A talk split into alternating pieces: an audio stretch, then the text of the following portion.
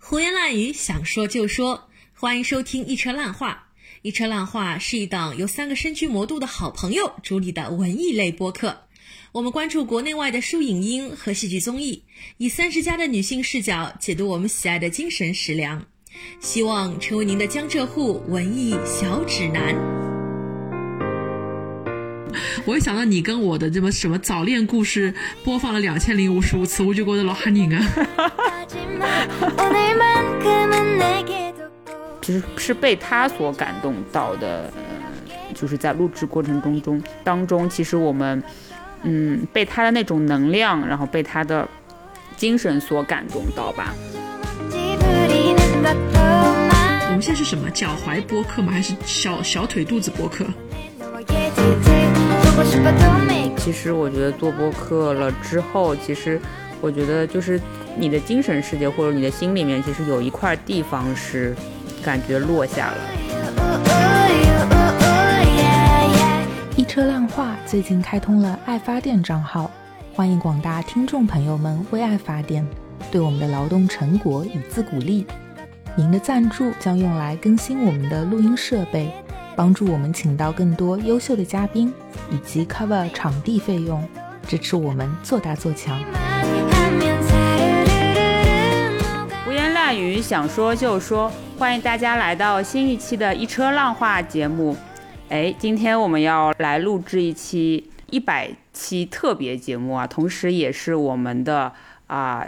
一车烂话成立四周年的周年节目，大家好，我是你们的车厘子，我是你们永远的少女偶像，不老不死的烂木头。大家好，我是一秋。哎，一秋老师，呃，作为就是今年新加入的主播呢，也一起参与到我们的这个周年回顾的节目当中来啊！真的，首先我们来给一秋老师作为新晋的主播，呃，鼓个掌，鼓个掌，鼓个掌。一年了嘛，总归要回顾一下、复盘一下，对吧？没错，有些什么新的变化？没错，节目，嗯，对。然后其实，呃，往年呢，我们每年在六月的这个时间点，嗯啊，都会做上海电影节相关的节目，对吧？呃，因为其实我们这个一车烂话呢，是从这个呃上海电影节的相关节目开始的，啊，那。今年的话，我不知道啊，就是官官方宣传是说，今年的上海国际电影节等于是。呃，就不举办了嘛，就停办一一届嘛。哦，人家不是这么讲的耶，就官方是这么讲的，不是这么讲的吗？官方说顺延到二零二三年办，那其实就是停办的意思啊。顺延顺延。那，你知道现在汉语言博大精深的，人家可没说要停停你们的这个电影干粮，人家是说延到明年嘛，对吧？没亏欠你的啊，只是延到明年。是了是了是了，对，然后所以今年就等于感觉没有什么。期盼了，对，今年连电影节都没有了，然后所以电影节的呃复盘回顾节目就做不出来了嘛，嗯，然后所以等于今年的这个周年节目呢，其实就是啊回顾一下我们一车烂话成立四周年，对，已经是成立四周年的老播客了，然后一路走到现在，有一些什么成就，或者说有一些什么。呃，我们再回顾一下早期的节目，然后有些什么特别青涩也好啊，或者说特别搞笑啊，然后现在看起来是特别想把这个以前的节目就是埋到地底下，或者说是要销毁的这种程度。对 对，所以我们今天的这个这期四周年特别节目呢，会一开始我们会颁几个奖吧，呃，其实就是回顾一下我们在我们心目当中就是有一些特殊位置的，我们觉得很有意义的一些节目。啊，历年来的节目，然后呃，在第二趴的话，我们其实会做一个挑战，搞得好像跟个综艺一样，还有一些挑战啊，就是会去 会去听一下，就是你你敢听一下你录制过的第一期节目吗？木头，你敢吗？呃，我不敢也要敢呀，因为现在 B 站上很行的呀，不是要搞 reaction 嘛。然后我也很久没有回头听我们以前的节目了，我现在想一想啊，就是心里也是蛮发毛的。对，然后呃，我们会在节目当中就是播放一小段这个呃早期的一些节目吧，然后来 reaction 一下，看看当年青涩的自己是怎么样子的。呃，对，到第三 part 的话，嗯，我们要对我们这个四周年的一个老播客做一个回顾吧，然后也是对我们自己就是做播客这件事情对我们有些什么意义和影响吧，然后可以来、嗯。呃给大家分享一下，嗯。嗯。呃，所以就是这样子的一个流程，对。然后嗯。首先，首先 第一 part 先来颁几个奖啊，嗯，呃，然后第一第一个奖就是一个就是一个重磅的那个炸弹了，对，叫你最想销毁的节目。一上来就是这个奖啊。对呀、一上来赶紧搞个大的。好的，要要不先从你你这边开始。那我先来讲一讲我最想销毁的一期节目，可能你们都猜不到，可能我最想销毁的这期节目反而是就是某些人会反复去听的节目，就是我最想销毁的节目 其实是其实是一九年就是六月份那年我们干了什么呢？就是其实一九年六月份呢，应该是就是跟上海电影节有关的一个是一个月份对吧？应该是做电影节节目的，但是那年其实我们没有。没有在关注电影节这个事儿，反而是去关注了一档选秀节目，嗯、然后呢，呃，对，当年我我就是做了一些，呃，至至今想来都想要把这段黑历史抹平的事情，就是磕上了 CP，对吧？然后对，然后，所以当年一时冲动。做了一期节目叫《磕 CP 是年轻人的刚需》，然后呢，在里面就是说了一些我自己现在想来都非常尴尬的话，比如说我在磕什么什么谁谁和谁的 CP 啊，然后我磕的非常的带劲儿啊，然后我在呃某年某月某日那个总决赛的那个当晚哭到凌晨四点钟啊，这种。哎，我觉得你这个人有点没有良心，才刚刚三年过去，啊当年你磕过的 CP，现在在这个节目里就变成了某某某了啊！当年叫人家看星看月叫人家小甜甜，现在叫人家某某某，我帮你喊出他们名字呀，高山原野。哎呀妈呀，真的是，就是因为现在已经已经有另有墙头了嘛，所以就这种黑历史就不要再提了好吗？就是像那种小时候什么学生时代什么在墙上刻什么自己粉过的偶像那种字那种那种行为，小学生幼稚行为了好吗？天呐，哎，但是其实你现在跟我提起当年那期节目的时候，我对你磕高山原野这件事情，哎。我又重复了一遍高山原野，高山原野。我我对这个 CP 其实已经没有什么太深刻的印象了，因为我们其实在这个礼拜、我们录制的时候啊的这个礼拜，我们刚刚 update 了我们和大上海歌舞厅一起这个串台合作的塞纳河特别节目，我们也是里面有一趴会聊到塞纳河一些经典的 CP。而我们当时还在节目里面说、啊，这不是我们第一次聊 CP 哦，我们其实很多年前就聊过，大家有兴趣可以去听。其实你并不想被他们听到，你 一点都不想被他们听到。嗯，真的有人去听了吗？啊但其实那期节目你说的蛮好的，这期你录的应该还是挺满意的吧？嗯，这期我录的挺满意的，因为我在这期节目里面是充分暴露了，哎，不是暴露，我充分彰显了我自己在磕 CP 方面一个非常独特的一个审美爱好。因为大家可能都知道，我喜欢磕鼻翼 CP 嘛。我们今年五二零的特别节目做的也是，呃。磕 CP 还是要磕 BE CP 来的更香一点，因为我从小就比较崇尚这种 BE 美学，我觉得不能在一起的恋人才真的是真正爱过的恋人，这份爱情才更加的永恒。所以我在那期节目里面第一次提到了我磕卡皇 CP，他们俩越是人工糖精，他们俩越是不像真的恋爱，而一方越是嫌弃另一方，我觉得这个爱爱的更为飞蛾扑火。所以我第一次彰显我这种变态的心理需求，就是在这一期节目里面。所以我对啊，我是很变态的呀，up abnormal，我的 abnormal 的这个爱好。嗯，所以所以这个这么这个怎么讲？就是嗯，你跟我的不同嘛，我感觉，因为木头老师一直是很坦荡的，就是喜欢什么就要大声的说出来，对吧？然后也没有，然后我就是那种不行不行，要把黑历史全藏起来的那种人。对的。所以前面我听说你很想这期节目被销毁掉的时候，我真的是急了啊！我觉得。咱们这一百将近一百期节目里面，每一期节目你都可以删，但是就这一期节目和咱们赛纳河的节目，你你不能删啊，好吧，好吧，因为代表我着答应你，我独特的审美。不会主动删节目。对的，好的好的，好了，所以你只有这一期，你只有这一期是想删掉吗？啊，我只有这一期是想删掉的。你有很多期吗？好来，我们来听听你的选择。哦，其实我我有一期节目是真的蛮蛮想删掉的，就不知道大家还记不记得？其实，呃，一车烂话这个节目从它四年前诞生至今，我们一直在做这些不同的尝试，包括我们一开始其实不是放在小宇宙的平台上，我们是放在那个喜马拉雅还有荔枝这样的平台上面。而一开始我们做了很多很多期节目，我们甚至连 show note 我们都是不会写的。啊，就是我我记得我们后来才从小宇宙开始发家开始，我们才学着别人比较成熟的播客怎么去写 show note，怎么样去让自己做的更专业，怎么样让大家看得到我们这期节目那些重点是什么。但早年我们其实想了很多很多怪力乱神的方法来让我们节目显得与众不同，其中就包括。我们有一期也是跟电影相关的节目，就是讨论《阿飞正传》的那一期节目。呃，在那期节目里面，我们两人演了一个短剧。因为《阿飞正传》这个电影里面，张国荣和张曼玉他们两个人在第一次见面的时候有一段经典的对话。大家都知道，就是王家卫的电影里面总会有这种神神鬼鬼的对话，然后你乍一听觉得好像诶很有 feel 啊，就很到位哦。那这个时候好像不被撩到也不太可能，但是后面你想想又觉得这个台词没什么营养。然后我我那个时候就不知道为什么，我就特别憧憬《阿飞正传》里面的这个阿飞，就是张国荣，因为。他说啊，现在的时间是几点？几点？几点？什么？什么？三分钟之后我们就哎，我们是一分钟还是三分钟之后我们就成了彼此的朋友？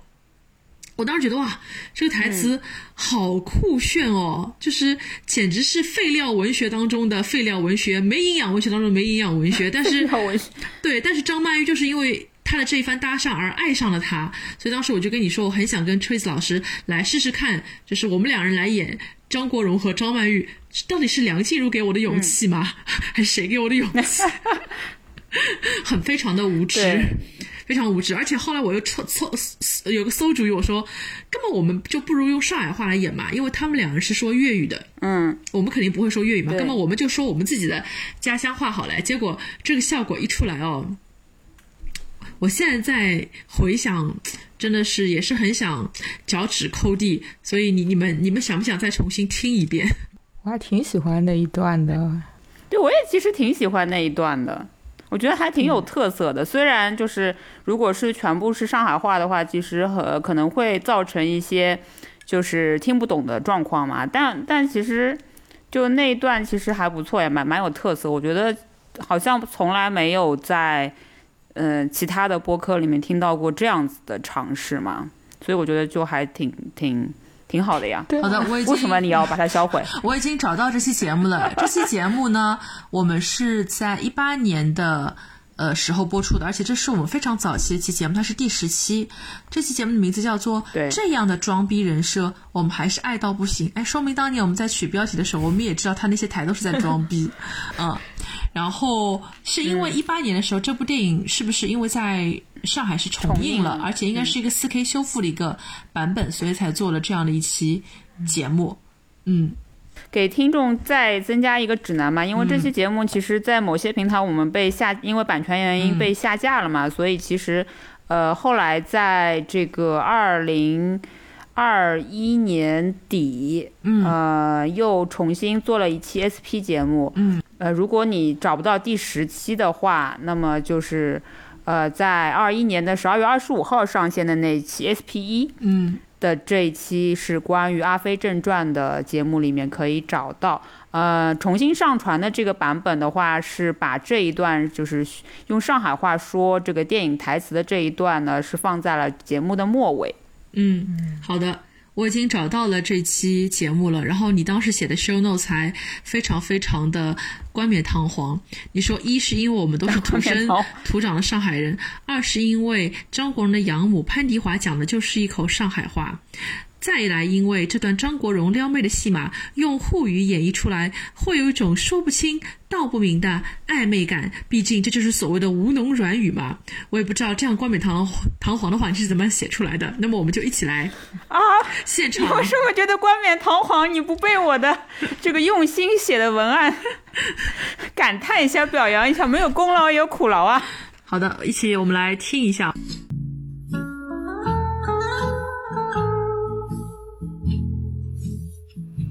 我昨天夜到没忙到侬呀，因为侬根本就没困过，自个是没用啊，侬一定会得忙到我啊。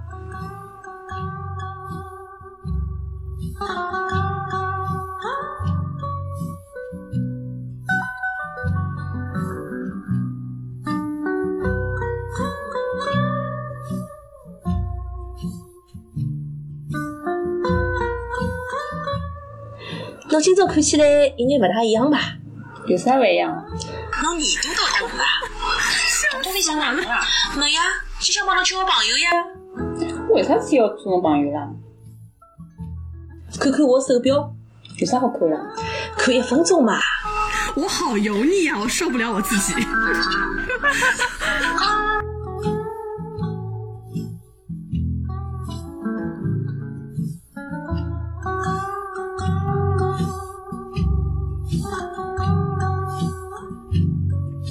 今朝是几月几号？七月七号呀。两零一八年七月七号夜里向八点钟之前一分钟，侬帮我两家头蹲辣一道。从现在开始，阿拉俩就是一分钟的朋友。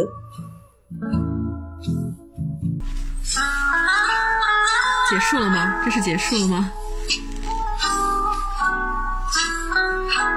好像是结束了吧？是不是切老师啊？车厘子老师？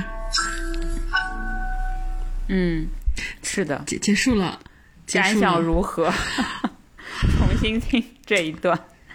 哦我们要不先请一秋老师？一秋老师是第一次听吗？当然不是啊，我认真听过那个 SP 一，就是重重新上线以后的这一期，认真听了一遍。虽然没看这部电影，嗯呃安安排看一下，但我就觉得挺好的呀，就完全没有很很奇怪、很油腻的感觉，因为你就是按着他剧本在那里说嘛，对吧？嗯有一种唱沪剧的感觉。吹子老师，你你重新听一遍，什么感觉？木头老师其实是声音演绎的挺好的，就是挺油腻的，然后你 还就是那种受油腻？很清亮，嗯，很很清亮、很撩人的那种语气。然后我呢，其实要表现那种比较冷漠的语气嘛，就是想这个这个人怎么回事，这么油腻的来撩我，肯定有什么目的。但是呢，就是因为我的声音其实太低了嘛，低沉了嘛，嗯所以其实就感觉这两个人不会，根本就不会在一起，就是一个撩，一个并没有接的那种感觉。嗯，其实这期节目是我在你家录的，我记得非常清楚，就是在你的一个书房的有一张书桌，我们两人坐在那个书桌前面，当时我们只有一支话筒。然后也不知道为什么，我们的初期节目里面，两个人虽然在同一个空间内，但是总有一个人声音是不太听得见的，就两个人像像是用微信录出来的一样。但是其实我们是坐在一起录的。我我前面重新听了一段，我觉得这这比我想象当中还要尴尬。当年我们在做这一段的时候，难道我们真的是配着王家卫电影那个节奏，当中有这么多的空白吗？那个空白是尴尬的，我就是脚趾可以抠抠出一座那个《阿飞正传》里面的体育场。然后我听我的声音，我觉得我一点跟张国荣没有半毛钱的关系。因为如果看过原作电影的话，你们应该会发现，其实张国荣在里面他是个非常非常阴暗的人。因为他是从小失去母爱，他把自己比喻成一个没有脚的鸟。那当他某天停下来的时候，他可能就是死的时候了。但是我当时我满脑子就想着，我我我要撩我要撩车车厘子老师，我要撩车厘子老师。然后怎么样撩呢？就是让我自己的这个语气啊显得非常这个浮华和油腻。所以现在我再来。所以我现在我再来听的时候，我觉得我就是一个湖南长沙版的一一个那个红烧肉，就非常的油，非常的腻，就一点 一点都没有，一点都没有这种，对吧？一点都没有这种本帮菜的感觉。所以我觉得，嗯，自己这一期录的还是比较失败的，就觉得自己的演技还是不够。听完之后，我觉得王家卫也也肯定就是不会要我的。啊、但是这个时候，我觉得 我的这种演技，可能想问问，就是上海人民滑稽剧团，你们还招不招人？这个我觉得我可以，就是每一句都那么的好笑，对的，嗯，特别是吴吴特别是我问侬啥啥手表有伐？现在是几点钟的辰光？就是问你现在几点钟的时候，什么看着这个手表的时候，我觉得，哎呦，我我这到底是在演香港电影，我还是在上海华剧剧团里面演什么小小德月楼啊之类的，什么大李老李小李的这种感觉。呃，所以还好它是放在了片尾啊。我希望这个节目就不要有人听到最后，那那就最好了。还是要听最后，真的，嗯，就是每次我觉得这期节目你怎么会想要销毁呢？我觉得这个。就虽然说可能录制的不是最成功吧，对我们演绎的不是最成功，但是这个创意我觉得是相当精彩的。谢谢你啊，谢谢你啊！但是不不瞒你说，就是我当年在录的时候，我真的觉得我自己演的超级好。然后当时其实我是有点嫌弃你的，这个可以说吗？啊，这个可以说，反正是百期特别 节目嘛。可以说，可以说。对，其实当时我是特别嫌弃你的。什么都可以说，这对，你还记不记得当时？当时我第一次逼你说上海话的时候，你跟我说：“哎呀，浪浪老师，我上海话不太好。”我当时想啊。What？好像难怪不太听你说上海话。然后我我们是也是有一些练习啦，后来是慢慢的帮你去抠。然后你还问我什么几毛钱用上海话怎么说？我刚几毛钱嘛，就是几光里啊。你看哦，是这样子啊。我当时觉得锤子老师你是怎么回事？上海人 语言它是要转换的，嗯，其实是很有难度的。拼我我上海话讲的很不好，所以从来不讲。对的，对的。对的，真的，真的，真的是很难的。但是我现在重新听之后，我真的是觉得你当年那种那个发音吐字含混不清的感觉，就跟那个张曼玉一模一样。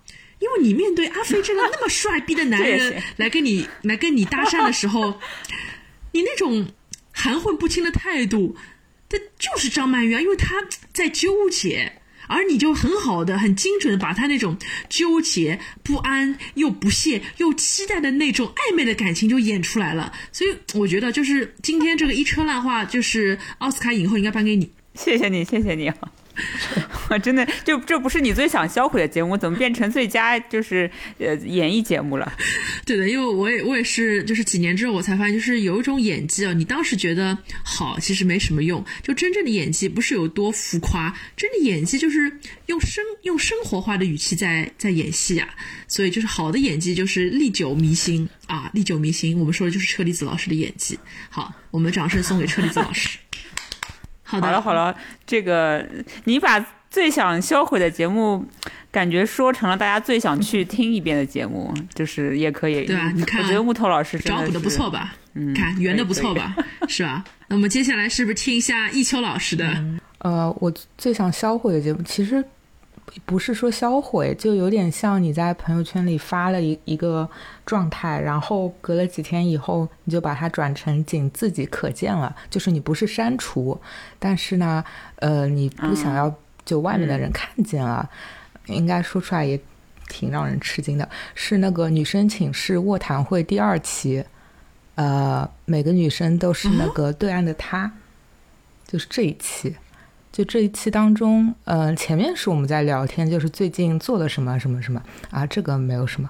然后呢，后面有一个环节，其实是设计的很好的，就是三位呃，就是主播互相提问嘛，就是嗯，后来最后最后一个部分是我向你们俩提问，然后呢，我问了。我问了烂木头一个关于事业方向的困惑，问了车车厘子一个关于感情方面的困惑，然后我觉得这两个困惑也是就是现在最困扰我的两个方面，然后我觉得可能也是困扰很多人的两个方面，然后就感觉还挺私人的，然后我就想起了我们跟番薯呃录节目的时候，番薯说。就是有的女生，或者说就说有的人吧，她在发好自己的朋友圈以后会删掉的，就是就有时候就特别在意，但是其其实其他人并不在意，但是发的人他就是很在意，然后发了朋友圈，然后又删了朋友圈。我想啊，我就是这样的人，就是也不是说觉得内容不好，而是觉得非常嗯。就感觉谈的东西还挺私人的，虽然这个问题的回答的人是你们俩，但是呢，我又觉得说，哎，这个东西我只能我一个人听一听，就会有这样一个很矛矛盾的心。理。但但这两就是这期包括最前面的第一期节目，就是讲呃三十岁的我们在想什么，这两期都是我在看呃喜马拉雅上面的那种收听、收听数都是明显高过呃就是前后左右的那些期数的，对，本身还挺好的。但是，对、我就是很想转成仅自己可见。嗯哎，但是你还记得当时你问了我们两个什么具体的问题吗？因为其实你当时问我们问题，我们回答的时候，我可能自己也是那个对岸的他，就是现在我自己可能再去回想这个问题，现在的我都不一定能够回答得出来。因为最近大家其实都还蛮蛮困惑的，因为我们知道上海经历过将近三个月的风控，包括一些让人非常 emo 的社会事件之后，我身边的很多。同龄女生可能经历了史无前例的一些困惑，不管是我是不是要选择婚姻啊，我是不是要继续去相亲啊，甚至我们开始困惑我们活着的意义是什么。所以我最近其实对于工作态度可能就不及当年录节目时候那么的鸡血或者狗血，我也会偶尔想。是不是稍微躺平一下下也可以？是不是稍微不努力一下下也可以？如果一直这么认真，认真的人到底会不会有回报？就最近我也会产生很多很多的困惑。那你还记得你当年问了我们什么吗？我其实最近没有重听，但是我印象里当年问木头是问，就是感觉你工作非常有干劲，非常。呃，motivated，然后就问你为什么呢？就就怎么样有这种干劲？因 为我是一个想有干劲，但是我又又会慢慢就是往床上一躺的人，就嗯，然后你大概就是透露了一下你的一个职业发展，就是可能有一个时间点也是非常的不顺，但是之后你就能够振作起来，就是化那种负面的情绪变成一个就是。动力吧，前进的动力，呃，然后就有一个比较好的一个状态，然后就能够呃投入到也是比较认可你的那种公司或者说岗位上去。我觉得这个其实挺好，我应该 我最近应该再重新听一遍的，很需要这种鼓励的，呃，别别别声音，别别别，当时我看了一下。这期节目是在二零二零年的十一月二十二号录的，因为那个时候我刚刚是加入了一家新公司，我我遇到了一个我非常非常喜欢的老板，是一个我直到现在对她都是有着无限憧憬的这样一个理想女性，就是她曾经游历数国，呃，拿到很多的学位，在意大利、澳大利亚，她都有着很强劲的工作经验，人也是一表人才，她做过很多不同的工作，去过很多不同的国家，我在接触到一个这样的。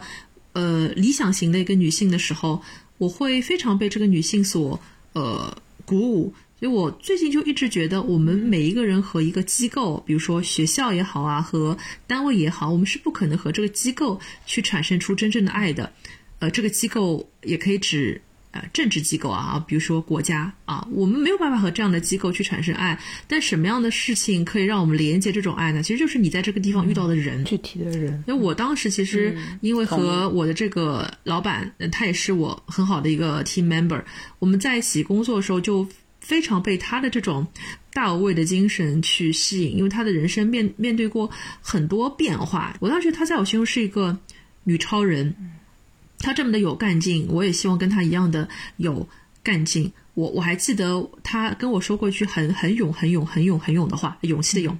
他说：“我就是会一直有干劲到八十岁的。”嗯，我然后就真的是很被鼓舞啦。所以当时可能我们在录这期节目的时候，我本人也是处于就是在一个新环境里面，我认识了一个新的人，我受到了一定的这个鼓舞。呃，我找到了一个 role model。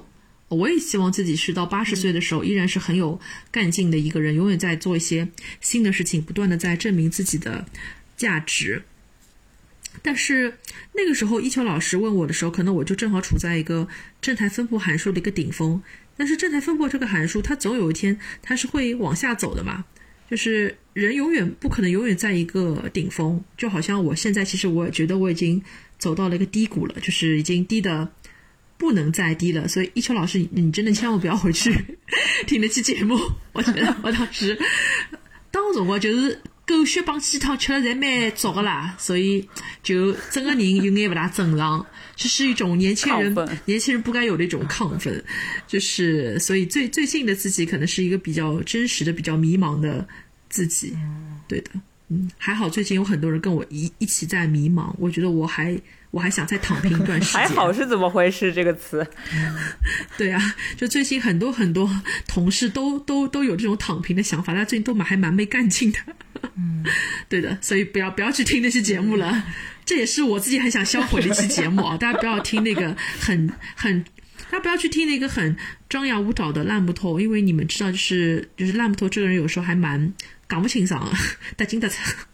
但我觉得那期节目还是挺走心的嘛。我觉得不后悔做那么一期，就是大家三个人在一起互相提问、互相聊天的节目，我觉得还挺好。这种形式我觉得挺好。女生寝室卧谈会这个系列，其实本身我是这么想的，就是哇，我我这个。插插一句，制作人感言，制作人感言，本身本身是为了插一些，因为凑节目嘛，然后实在每期都有一个主题，或者是都要去呃研究过后再呃说点什么，其实会比较累，所以就当时想了一个栏目，就是女生寝室卧谈会，我们几个人聊天闲聊，以一个比较轻松的状态去。呃，进行我们自己跟自己的，或者自己就是跟小圈子里面三个人的聊天嘛。所以那个时候其实觉得这个栏目是一个比较轻松、无所顾忌、可以什么都说的呃栏目。然后呢，也有一些群众反映说，哎，我其实你们其他节目我都不听的，但是我只听女生听寝室卧谈会，这一定是个男的吧？还行，有可能哦，因为叫因为叫女生寝室卧谈呀。哦，哎，嗯。哦，那是存着什么样的心在听这个节目呢？他以为这个节目里面会谈一些不该让别人知道的事情吗？那就想多了。我们都是坐在书桌前谈的。桌谈会不是卧谈会。嗯好的，那我们马上进入下一个奖项。嗯、下一个奖项的话是呃最让你出乎意料的节目。哦，出乎意料的节目。对，这个出乎意料其实就是看你怎么理解嘛，就有可能是，比如说是录制过程当中让你觉得哎很惊讶，说这个人怎么能说出这样的话，或者这个嘉宾怎么能说出这样的话，很吃惊。然后或者说是这个节目呃就是上线之后取得的一些反响是让你非常的出乎意料的吧，没有在意料之中的嘛。其实我最出乎意料的一个节目是在最近录制并放送的一期节目，我是真的真的没有想到，为什么呢？因为其实。一车浪花做到现在一百期的一个栏目当中，不乏有很多很多是我跟车厘子老师是精心炮制的，而且是非常得意之作。比如说，我们第八十三期节目《对话艺术电影民间放映员疯子》。因为疯子老师是我们呃开始看一些民间放映时候的一个领路人嘛，他也是个非常有责任感、有爱心、对着电影有有着赤诚之心的这样的一个美男子，所以。所以可以说，这期节目不光从策划上啊、准备上啊，以及我们两个人的情怀方面，都是非常非常真诚的一期节目。我们平时录节目的时候，都是在我们的这个 桌前录的，微信连线录的。大家可能不知道，我们没有录音棚的。但为了迎接疯子老师，因为疯子老师从杭州远道而来，我们是特意去租了一个录音棚，我们花了钱，所以这是一期有预算的节目。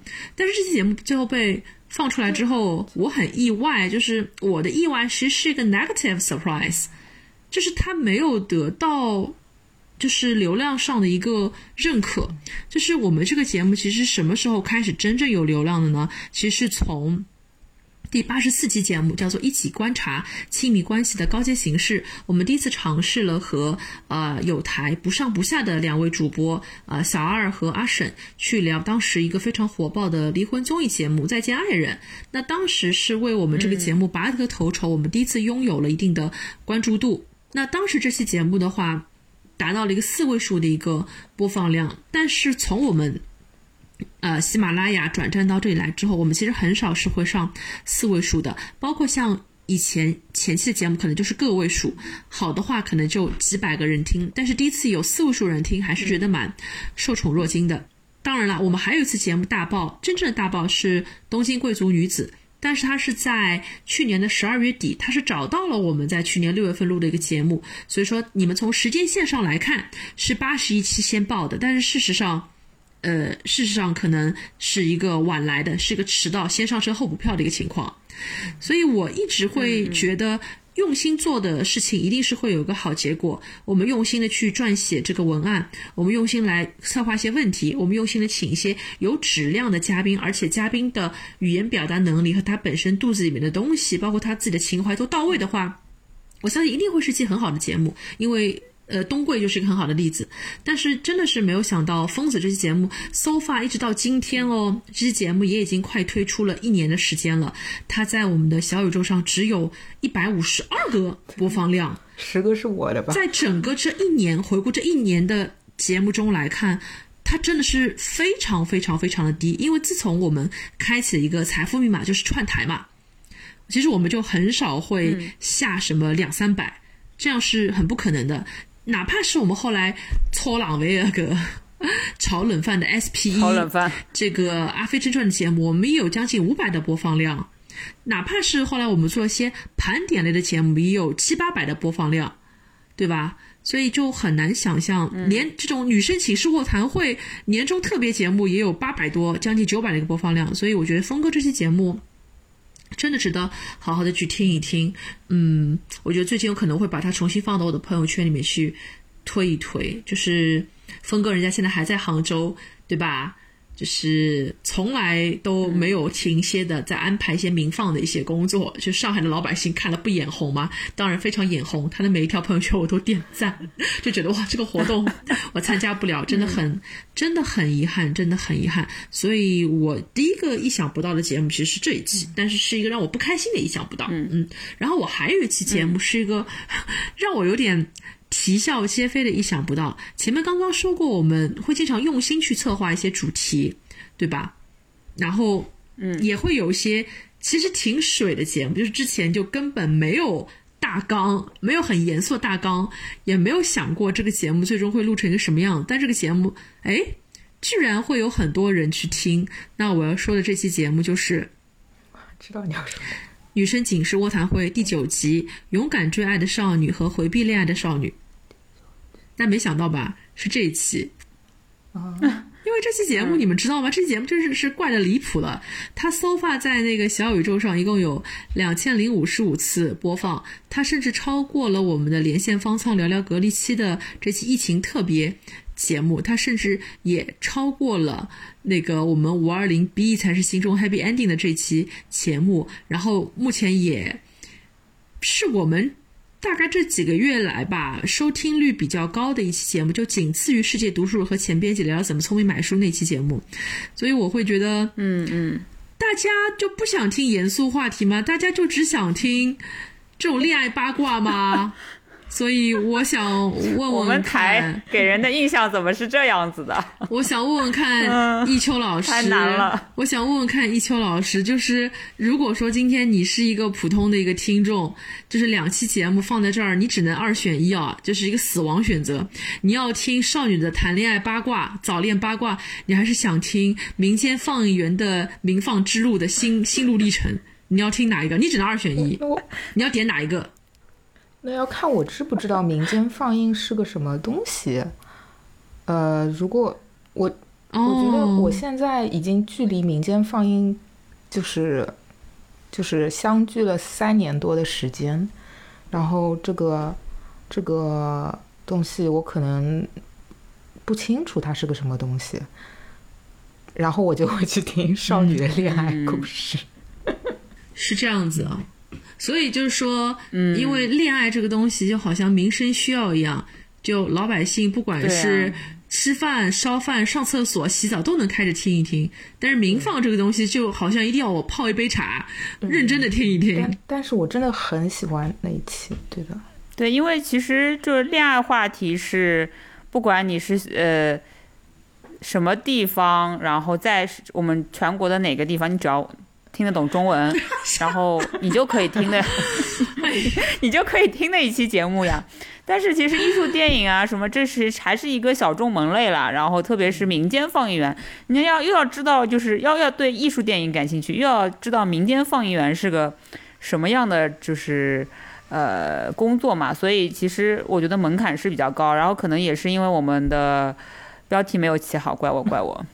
对，所以就让人觉得，哎，不是很想点进去。但是这这期节目，我跟你讲，这期节目在疯子老师的这个呃听友，就是群友里面，还是有很大的反响的。对，人家可能没有从小宇宙上去听，在其他地方听呢。哎，对，这说明小宇宙的听众都是一帮想来解压的朋友啊。我一我一想到，所以我们我一想到才给人家的印象呢。我一想到你跟我的这么什么早恋故事播放了两千零五十五次，我就觉得老吓拧啊！妈呀！大家都是很八卦的，对，谁让我们 大言不惭的做了这期节目呢？对的，我说完了，哎我说完了，没有跟你的重复吧？嗯有重合吗？哎，还真没有，哎，很神奇。所以你知不知道有一个听友是怎么形容我们两个人的？形怎么形容我们两个人？他说我们两个人是两个灵魂根本不一样的灵魂伴侣。很精辟，很精辟。是呀，我跟你就是思路完全不一样，居然可以做这个节目做了一百期，我佩服我自己。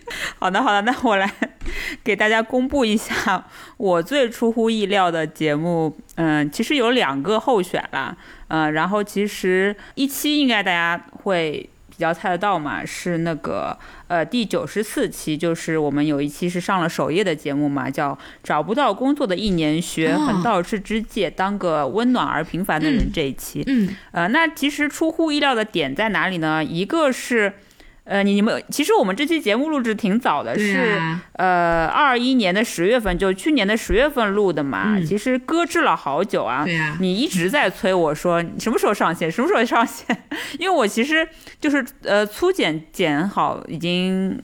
很久很久了嘛，但是一直觉得没有一个合适的契机去让它上线，没有呃，就是可能蹭不到什么相关的话题嘛。我当时是说，可能想要看一看最近的一些，比如说失业率啊是怎么样子啊，或者说大学生求职困难啊这种这种新闻，如果出来的时候再让它上线嘛。所以其实当时也不知道怎么就感觉来了，就觉得哎这个时间点好像可以了，可以了，所以就。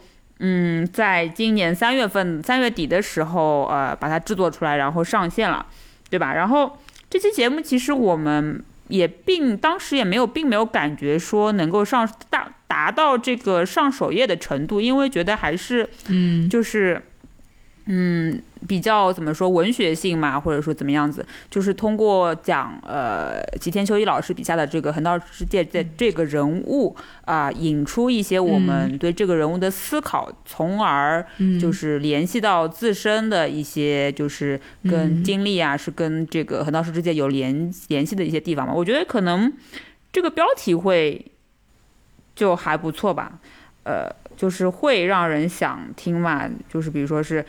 学横道世之界，当个温暖而平凡的人，比如说学谁谁谁，怎么样怎么样怎么样，这个感觉给人不知道不知道，可能要问一下一秋老师，是不是有人给人感觉比较想点开的这个然后特别就比较明确，比较具体。啊，对对，就有点成功学的这个意思吧，我觉得，对，然后就真的没有想到这期节目可以上首页，我觉得是还不错的一期节目，但是绝对不是我们做的这这么多期节目里面最值得上首页的节目吧。嗯，我我不得不说，就是这件事情上面我有一个功劳，哎，大家承不承认？你说，你说，就是因为大家可能不知道啊，就是你们以为我们就是一百期特别节目，我们只录了一百期节目，其实我们节目不只录了一百期一百次啊，我们其实录过很多很奇奇怪怪的你们不知道的东西，最后都没有上我们的节目。有的时候是因为我们可能啊方向把握不准，觉得不适合在那个时候再推出了，或者说是呃录音事故问题，又或者是嗯三个人都没有聊出一些爱的火花，后来就没有上。所以就是被你的金剪刀或者被你的这个制作人的大手一挥，就是 game over 的节目是很多的。我觉得这期节目当时也也是没有那么多，没有那么多，没有这这期节目，这期节目就有一种很微妙的，好像是要被你 game over 的一期节目，因为录完实在是太久了，是二一年的十月份，当时我们也是为了想去做一个像恰饭节目的一个东西吧，我们当时是做了这样的一个选题，是从一本书的一个角度去聊，那是什么是什么恰饭节目，我们就不说了，因为它已经不存在了。但后来。发生了一些意外嘛，这个饭后来我们就没有掐到。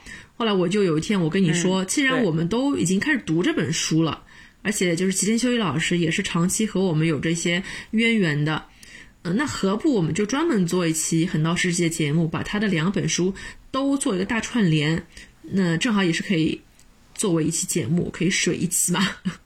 所以当时就录了这一期，水一可还行，水一期可还行。但是录完之后呢，你又觉得好像没有到那个 timing。你说一直要等到这个比较有这种新闻的时候，有一些话题点。对，嗯，对，对的。所以虽然我不停的在催你，不停在催你，催到我都觉得你又想把我的孩子掐死在摇篮里。你已经掐死我很多孩子了。我跟你讲，你你就是那个武则天，嗯，武则天，你就是武则天，对吧？对你一手遮天，你可以一手遮天。后来没有想到，就是有一天你终于把它放出来了。我觉得，哎，你这是良心发现哦。对的，所以就是我觉得他是一个很命运多舛的一个小孩子。其实一开始就是被爸爸和妈妈很用心去照顾的。然后后来这个爸爸一拍屁股就走了，但是就是两个妈妈就觉得不想把这个孩子丢着不管，然后就一起把他给拉扯大了。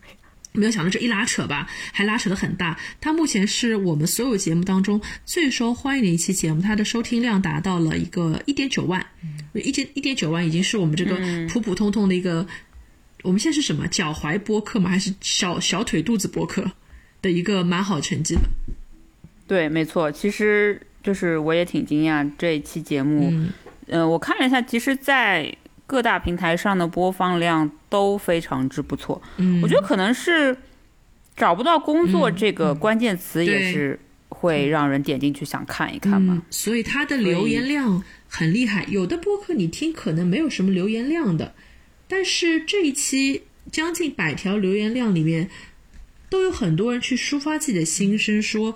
自己也正好在经历没有工作，或者在经历尼特族的一些经历，听到我们的这个节目就觉得非常的温暖。然后也有的人说自己大学毕业之后其实没有工作，就跟我一样自己做一些小本生意，但是没有想到疫情来了之后，自己亏得一塌糊涂。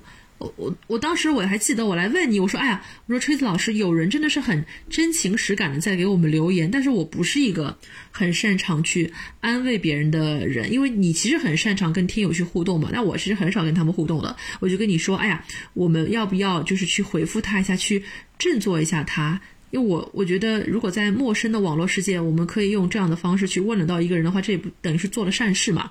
然后我还记得你跟我说，嗯。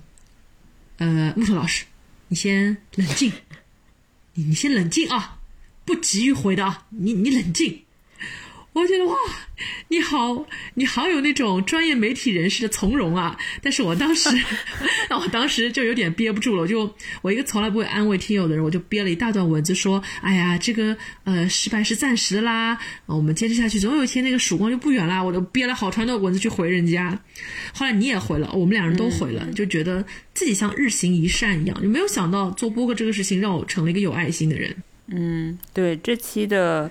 收到的这个留言确实是让人意想不到，就是有很多很多人分享他们的经历，然后也都挺走心的吧。对，这期确实，我觉得就是可能用心做，然后投之以起自己的情感进去，就会让人觉得很有有一些共鸣吧。还有一期就是那个再见爱人嘛，就是跟我们那个不上不下。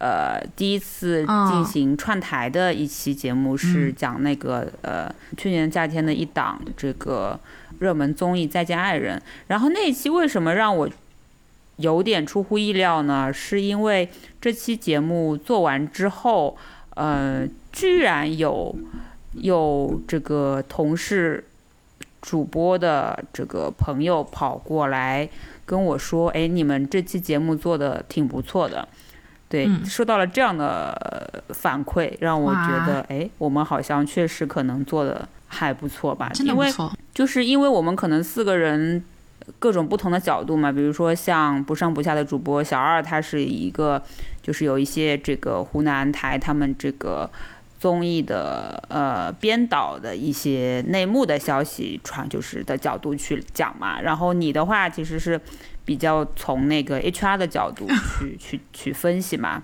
然后像我的话还辅以了一些我作为已婚人士的这个看法跟角度嘛，所以我觉得就可能还挺全面的角度去看待这个综艺，这是我一个比较出乎意料的点啦。嗯，但我我觉得还是横道之界是之界更 让我出乎意料一点了。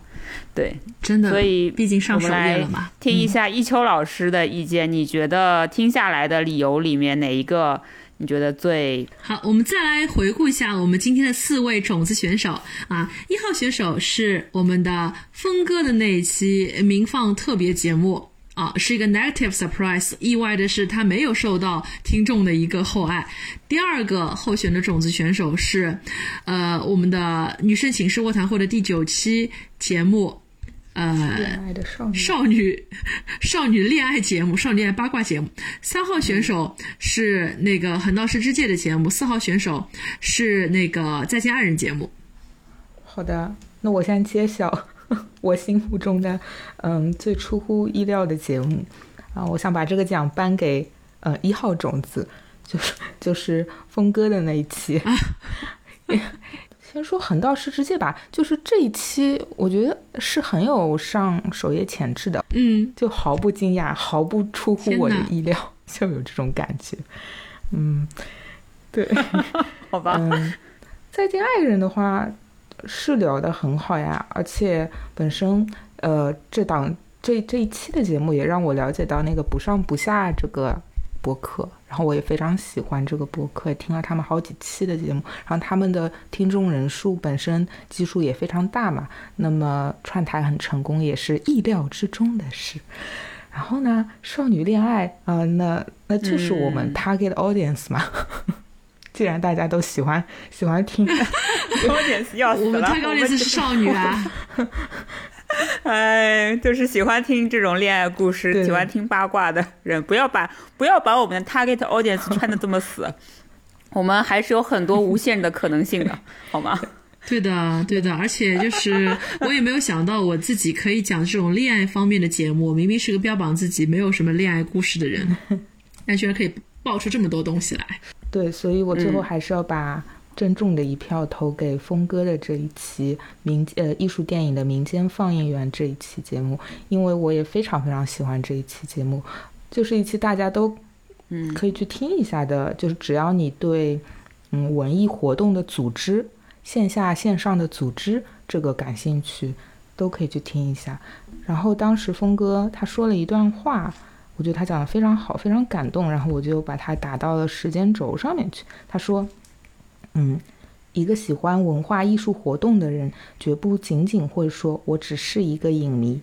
你不爱看书吗？有个作家来分享，你不感兴趣吗？或者说一些话剧，你就不想尝试一下吗？或者高清影像作品等等，都是可以跨界的啊。”然后我觉得这这段话非常的打动我，然后这样一个就是纯粹，呃，虽然我不喜欢这个词语啊，靠爱发电，但是它确实是靠爱发电，它有其他的呃，就是正直的这样的一个，嗯、对文艺感兴趣的一个男生，能够呃，就是把自己的很多时间和精力花在上面，组织这样的活动，反正我就觉得非常可贵，但大家都还是可以去听一下，嗯，这一期，我也觉得这期是一个呃 hidden gem，就是非常宝藏的一期节目，就值得被更多的人听到。我们就接着来继续颁发这个沧海遗珠节目奖。嗯，好的，就是我们为什么有这个，就是有这个奖呢？其实就是因为，嗯、虽然我们节目是大概呃是从那个呃再见爱人那期其实受到了一些关注，粉丝量涨了一些嘛，但其实我觉得我们以往做的。呃，其实挺多节目都是非常用心去制作的嘛，嗯、大有一些节目是值得被更多的人就是听到，或者说值得大家去一听的嘛。嗯，我这边想推荐的一呃一期这个《沧海遗珠》呢，就是嗯、在二零二零年十二月录制的这个第六十一期节目，叫做《嫦娥秒变迪瓦，啊东方梦工厂未来在何方》。天哪，这是一期我自己都没有很厚爱的节目哎。是是这样子，理由呢是这样子的，因为我觉得其实那一期是我们应该来说是正式第一次请外部嘉宾，啊，是吗？对吧？因为其实就是之前的话都是可能我们自己就几个人自己聊嘛，就是可能是比较偏一些闲聊的角度。但是我觉得这一期节目是当时还是做了。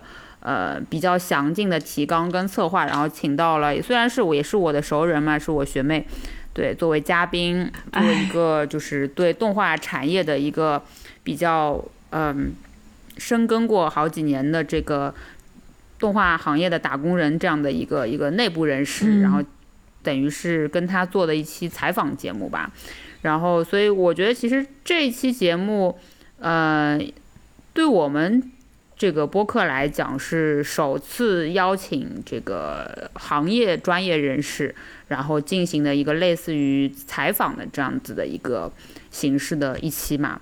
在题材上呢，其实我觉得还挺讲的挺深入。我们是从这个呃那个时候就是上映的这个东方梦工厂出品的这个电影《飞奔去月球》呃这部片子所引出的一些关于我们国内的一些怎么讲？国内的一些公司嘛，就是因为你也你也在节目里面也提到说，挺多是国内的一些动画公司在制作一些就是我们本土的，比如说 IP 的一些一些动画片嘛。那它其实，在就是 Valerie 嘛，嘉宾，然后在这期节目里面也提到了一些他的所谓他的观点，就是说怎么样。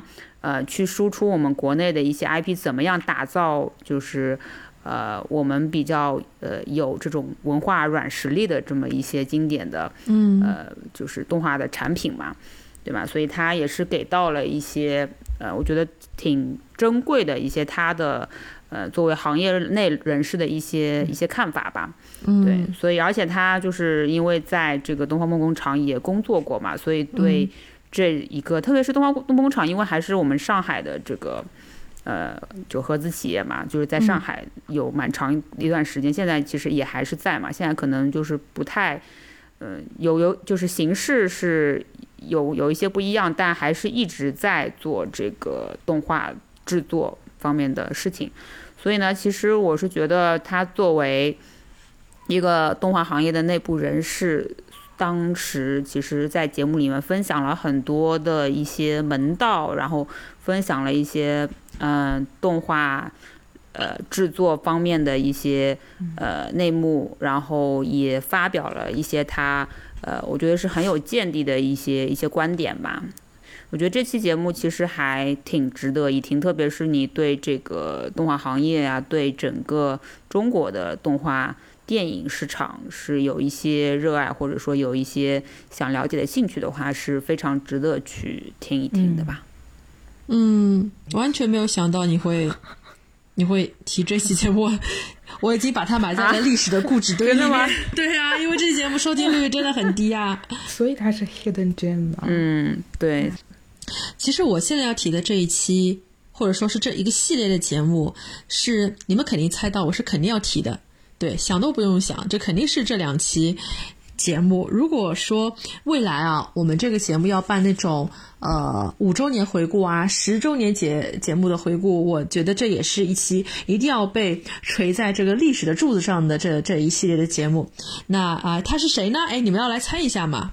猜不到，猜不到，猜不到？请你快公布吧。其实也是我们的早期节目，那就是我们的第十四期和第十五期节目，我们在二零一九年的啊三月份录制的两期节目，它名字分别是，你来听一下罗哈宁哦，它名字分别是上期叫做英国文学下午茶之聊聊鸡圈大佬华老师，下期节目叫做案件聚焦 在英伦，华老师笔下那些人命关天的爱情。因为我们当时在做这两期节目的时候，应该是还在喜马拉雅吧，主攻喜马拉雅市场，我们还没有到小宇宙。但是不管是在喜马拉雅还是在小宇宙，其实它的收听率都不是很高的。呃，可能上期节目还有一百八十七次播放量，然后到了案件聚焦那一期的话，就只有三十一次播放量。虽然我也有把这两期节目发给我在不管是保种圈内啊，还是说发给我在各种方面的鸡圈的朋友。但是只是在鸡圈朋友那边得到了好评，可是，在广大群众的眼里，好像这两期节目不是特别出圈。但可以说，它是有一个里程碑的一个意义，因为当时其实，呃，一秋老师不是一开始就加入了我们这个录制节目的一个行列。一秋老师等于说也是通过了这一次节目的一个录制，我还记得挺清楚的。我们是我们到了 Trace 老师家里面去录。这个节目啊，我们还搞了点茶，搞了点东西，我们好吃好喝的聊了这两期。所以，也许以前的节目，我跟最早是有点像是两个小孩子，就是瞎打瞎闹，然后也没有好好的去策划。这期节目是带着一种浓烈的策划感，我们真的是很用心的邀请了，就是在行业内就是有咖位的老师过来跟我们一起聊一个很专业的一个话题。嗯，所以我觉得这两期节目真的是拿到市场上去，我一点都不会觉得很、很、很、很那个啥，不好意思，我可以说这是我们做的最好的系列策划之一。嗯，而且当时这个名字哦，这个名字也非常的吓人。如果现在让我取名字的话，我可能不管不敢叫华老师鸡圈大佬，就是怎么会叫人家鸡圈大佬呢？真是，就是搞得好像他自己本人也很喜欢谈恋爱一样。不是，不是，不是的，是他写的人喜欢谈恋爱而已。我觉得我们倒是可以评一个什么，呃，就是最谈眼落金标题奖。对，真的，肯定有很多耸人听闻的标题，真的蛮蛮吓人的。然后在上集的节目当中，我们是讲了一讲那个世纪文景。他们他们当时最新出版的华老师作品首页，也顺便吐槽了电视电影首页当中的一个优点和缺点，嗯，还蛮凑巧的吧？因为当时我是已经申请了英国的华威大学，等于是箭在弦上，而且雅思什么都在那个我们一秋老师的帮助下，我也考出来了。因为一秋老师当时是每个礼拜跟我练一次口语。但是我有点不记得了，三月份的时候我有没有说我要去看看话剧，还是后来才知道他们要演话剧的？但是 anyway，在那一年的九月份，我是在华威大学哦，是在我们大学自己的这个 art theater 里面，我看了话剧版的这个首页的巡演，嗯，所以觉得就是我的人生和华老师真的是很有缘分。这个世界这么大，但是他要巡演，就偏偏巡演到了我所在的。城市还偏偏就在我所在的这个大学，嗯，所以就觉得自己可能我这一辈子都跟水老师离不开了。这个角我们就不 不评了嘛，反正就是大家都觉得，呃，有这个自己提名的这个《沧海遗珠》节目嘛，其实目的就是想要再介绍一下，呃，我们之前的好节目嘛，对吧？嗯，好了。啊，那就这样吧。然后我们赶紧进入到下一个奖项啊，是最让你感动的节目。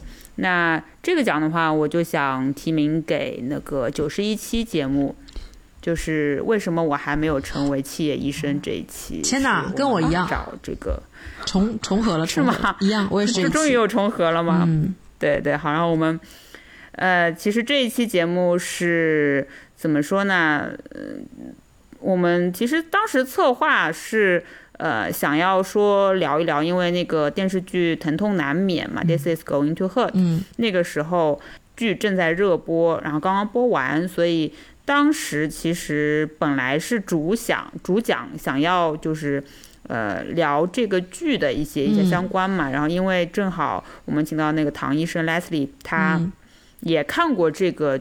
剧的原著小说，因为我正好就之前跟他有有加过嘛，然后有认识，然后他知道他呃作为这个医生身份，然后同时也看过读过这个书嘛，所以想来找他一起加入我们的聊天。然后我以为是会呃聊成一期，就是主要是讨论这个电视剧里面的一些呃，就是剧情啊、人物啊，然后可能因为唐医生说他这个这个剧里面展现的一些东西，其实跟他自己的呃工作环境里面碰到的事情，其实有很多是有有类似嘛。他说就百分之九十五都是有重合的。那我以为其实我的预期其实是。嗯，可能会是跟这个剧有关，但没想到我们的这个呃节目的后半部分其实就是对这个唐医生的一个采访嘛。然后他其实说了非常非常多，呃，掏心掏肺说了很多他对于医生这个职业也好啊，然后对于他是嗯怎么样会走入这个呃行业，然后。精神导师啊，然后包括讲了一些他在这个自己这几年的工作经历生涯当中遇到的一些呃比较惊心动魄的时刻呀，给我们分享了几个。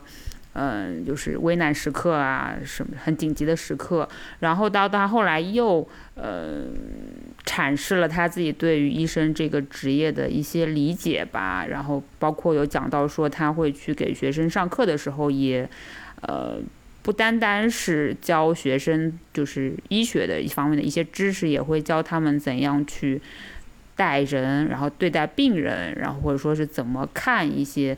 呃，有一些什么其他的，比如说像，呃，谭维维的歌呀，或者说有一些什么阴道独白这种衍生的那个扩展阅读的作品，就我觉得其实就是被他这个人物人所感动吧，他的品格也好，然后他对于做医生的信念感，然后就是其实是被他所感动到的，呃，就是在录制过程中中当中，其实我们。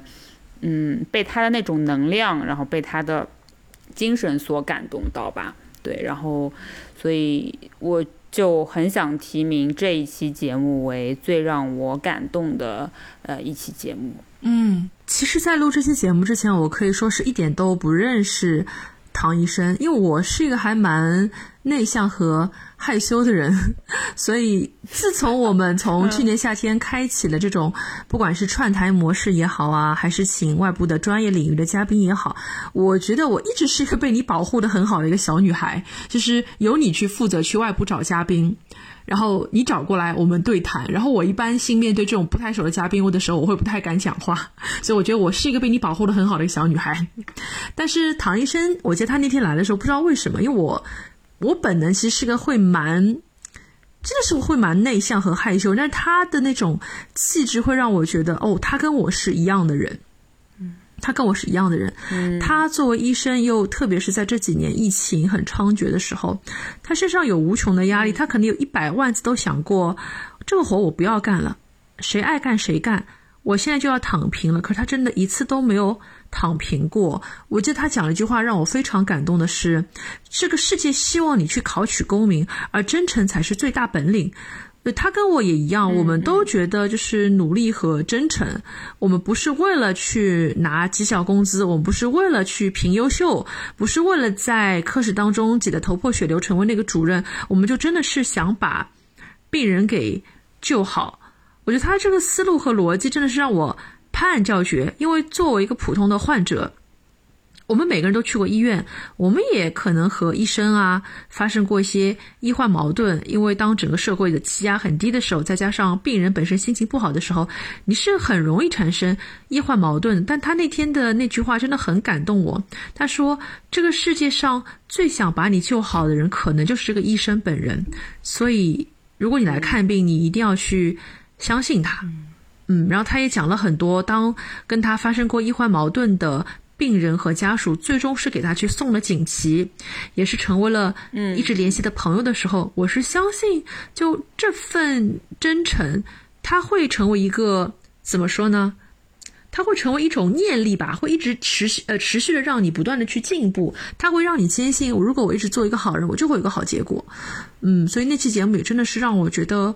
很感动，很感动。我也希望唐医生可以一直很好很好。虽然我平时就算后来加了微信之后，我没有跟他很正式去聊过天啊，因为我是个很，我真是个很内向的人。我也不是个。我也不是个很很会交朋友的人啊，我我我一直躲在你的身后。但我真的，如果唐医生在听这期节目的时候，我真的很想跟唐医生说，虽然我有劝过你要继续努力，我有劝过你不要放弃，但是如果你真的觉得你很累的话，我们都坚持，我们都支持你可以躺平，我们都希望你可以快乐。嗯，就这样，就没有悬念的颁给了唐医生的这一期。对，没有悬念。我能不能呃颁一个二等奖？我想颁给哦，可以。呃，其实有点像，也是一期讲医，也是一个算是医疗话题，只不过这个是关于呃就是心理健康的。第七十五期，我疯了快二十年，呃，可我也想过好自己的生活。对，这期是车厘子和呃木头两个人在聊呃音乐剧《近乎正常》。呃，我其实就是车厘子第一次看这个话。呃，音乐剧好像是跟我一起看的，然后我我们反正我还记得是挺前面的一个位子，但是我看完以后什么感觉都没有。后来你你就是一开始你就讲你是三年后你又重看了《近乎正常》，然后你们俩在剧院哭的撕心裂肺，有了全新的感受。所以后来我也听这期节目就就觉得哎，呃，还是很有意思的，然后就也是非常走心的一期节目。二等奖颁给他。嗯，对，这期当时录的时候，我们也是录到后面就觉得 气压非常的低，然后就掏感觉录完之后很累，掏心掏肺的说了很多，说了很多就是肺腑之言吧。接下来就是重头戏啦。重头戏是什么啊？哦，年度最佳节目，这就是重头戏啦。对呀。对呀，年年度最佳还不是重头戏，是对你去年一年努力成果的一个 评奖呀。哦，那那这期节目它是能被加工资还是怎么样？自自我鼓励一下吧，自我鼓励一下。然后，呃，我要推荐的其实就是，嗯，我们第一次上小宇宙首页的这个，呃，关于东京贵族女子的那一期吧。其实我觉得就是。这两期都还蛮好的吧，但是第一期，嗯，第一期就是可能听感上面会更加集中一点，然后，呃，因为这期节目其实我们，嗯，我觉得是这样子，其实我们聊的是比大众要怎么讲，就是这，因为这个电影其实后来上映半年之后嘛，就等于它是。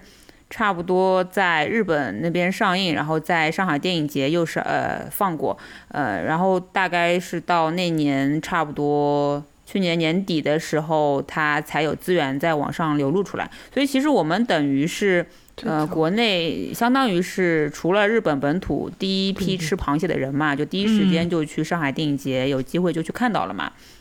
所以那个时候，等于是又正好有这个契机，就找了这个《东京贵族女子》这本小说的呃译者福英林老师一起来跟我们加入这个对谈。就是我感觉这期节目是有了那种，嗯，怎么讲，像跳岛的那种风格，就是要请一个资深的业内人士。但是呢，我们呢，我觉得我们讲的风格还是挺活泼的，就是没有特别特别的一本正经，是因为，嗯。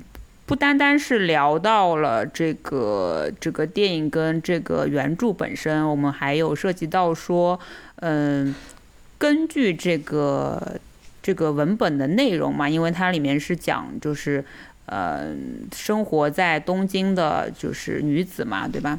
然后通过一些机缘之后，就两个女子的这个女性友谊的部分，所以我们其实，呃，展开的一个话题就是说。呃，东京跟上海的这个女子有什么区别吗？日常生活中，我也问，当时也采访了这个付英老师，因为她其实在上海，因为她上海人嘛，所以她对上海和东京其实都会比较了解。他本身是在旅居在东京嘛，所以就对那边会比较了解。然后，我就我觉得这个采访跟这两期节目其实切的角度都是。嗯，挺独到的吧？因为我后来在看这这期节目，就是有登上首页之后，有一些反馈嘛，然后有一些听众有，呃，等于是我们第一次出名的节目嘛。后来在那个播客的一些活动上面有遇到过几个就是听众嘛，然后他们有讲说，哎，觉得就是这个角度，比如说是呃东京跟上海有什么共通之处啊，然后东京跟上海的女孩子，嗯，就是有什么异同点啊，然后这种角度是比较难能可贵的吧。呃他们，但怎么讲呢？我觉得这个其实是要跟身处在呃当中的人有关系，因为我们还是怎么讲土生土长的嘛，对吧？上海人，然后其实可能会比较容易联想到呃这两个城市的一些就是有关联的地方，但是呢，其实可能对于别人来说，他们不一定会呃想到这个联系的点嘛，所以我觉得我们这个。嗯，切入的角度还是相当之精准跟精妙的，也是就是制作啊，或者说是请的嘉宾啊，策划方面，我觉得都是，呃，质量上、可听性上也都是非常不错的节目吧。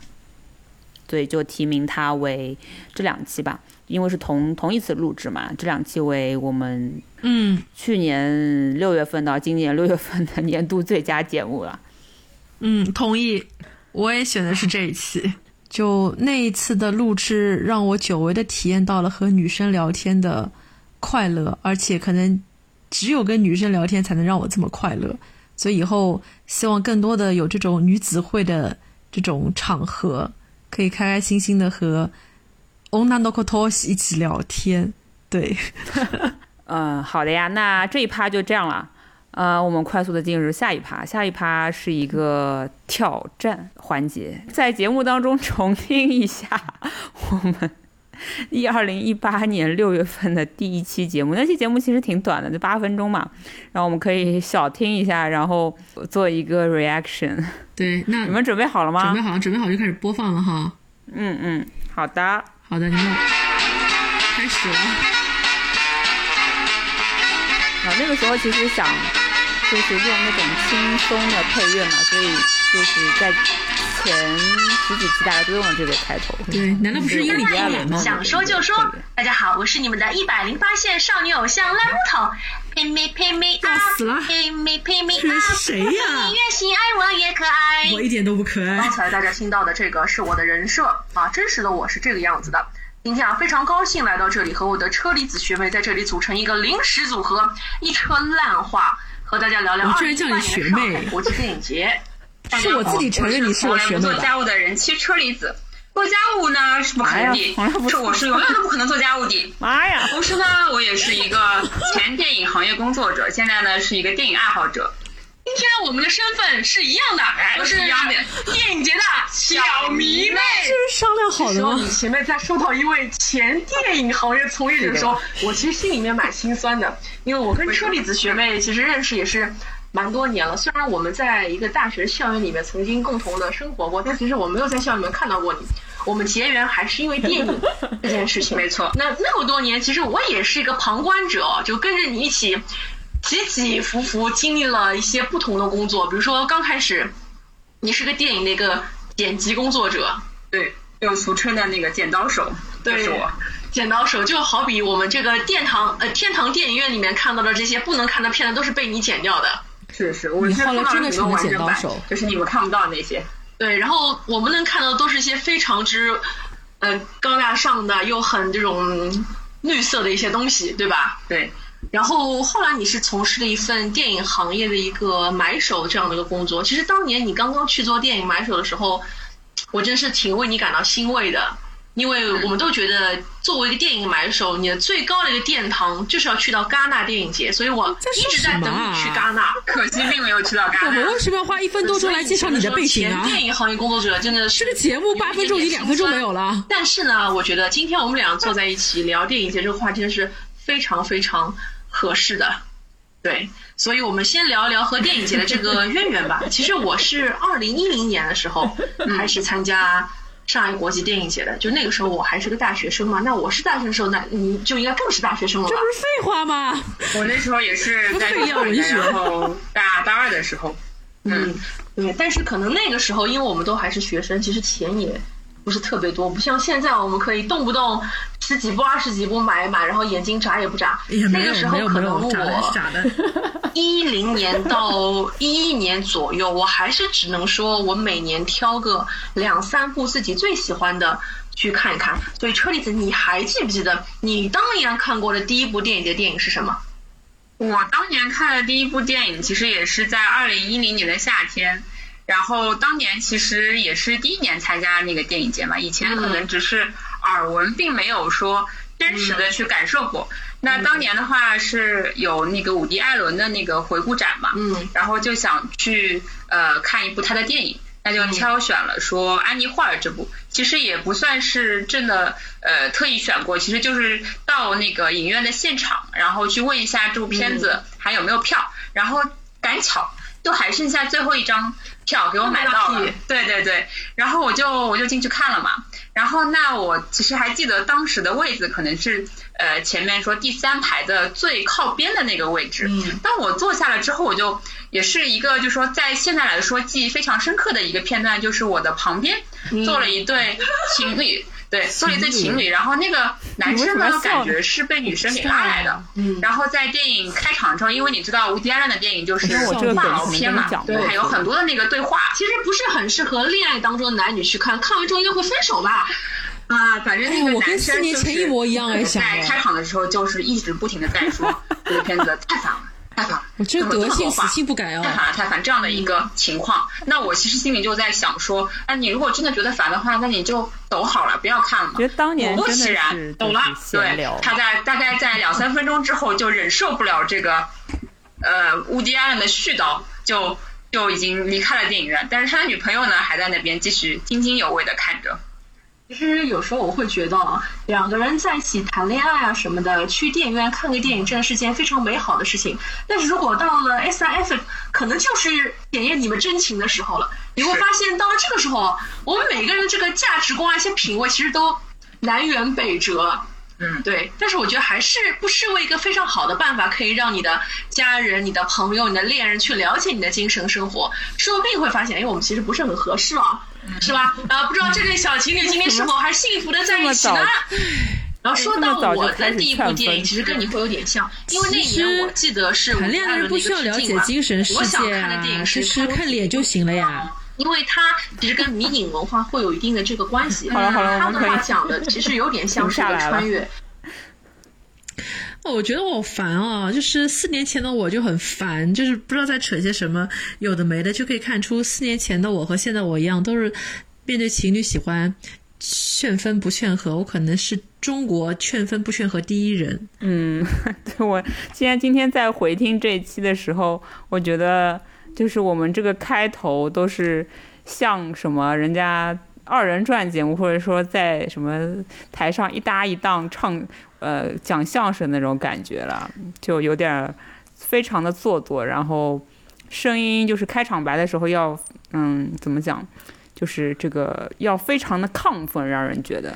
对，我就不太自然嘛。我我觉得还是有点太过于亢奋了。其实我蛮佩服那种老播客的，因为前阵子有一个我很喜欢听的节目，就是跟宇宙结婚，他们是搞了一个六周年，嗯嗯，六周年了嘛。你你会发现，他们六年过去，他们这个声音质量啊，他们这个激情饱满度，跟他们当年第一期节目是一模一样的。就你没有觉得他们好像一开始有点呃拿捏自己啊，或者说是有一种藏着掖着的感觉？其实没有，其实。他们六年以来的声线啊，精神状态是一模一样的。